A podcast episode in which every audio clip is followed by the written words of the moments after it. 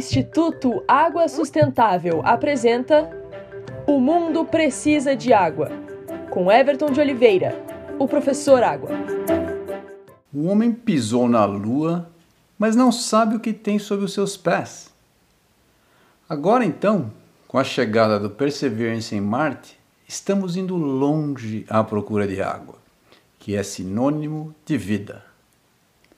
Há mais fotos da superfície de Marte do que das maiores profundezas do oceano, aqui mesmo, na Terra.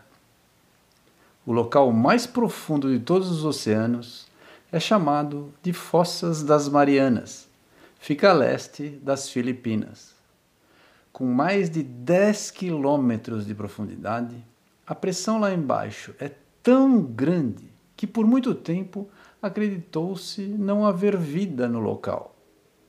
Talvez por não levantar a mesma curiosidade que as viagens espaciais, as fossas das Marianas permaneceram desconhecidas do olhar humano, uma vez que os poucos instrumentos que ali chegaram não dispunham de janelas que resistissem à pressão gigantesca. Somente em 1985 é que o oceanógrafo Robert Ballard conseguiu mostrar que havia vida a essa profundidade, pois o calor gerado pelos vulcões submersos assim o permitia. Somente em 2012, ontem, o cineasta James Cameron, diretor do Titanic, conseguiu chegar pessoalmente até o fundo do mar e filmar em 3D o local.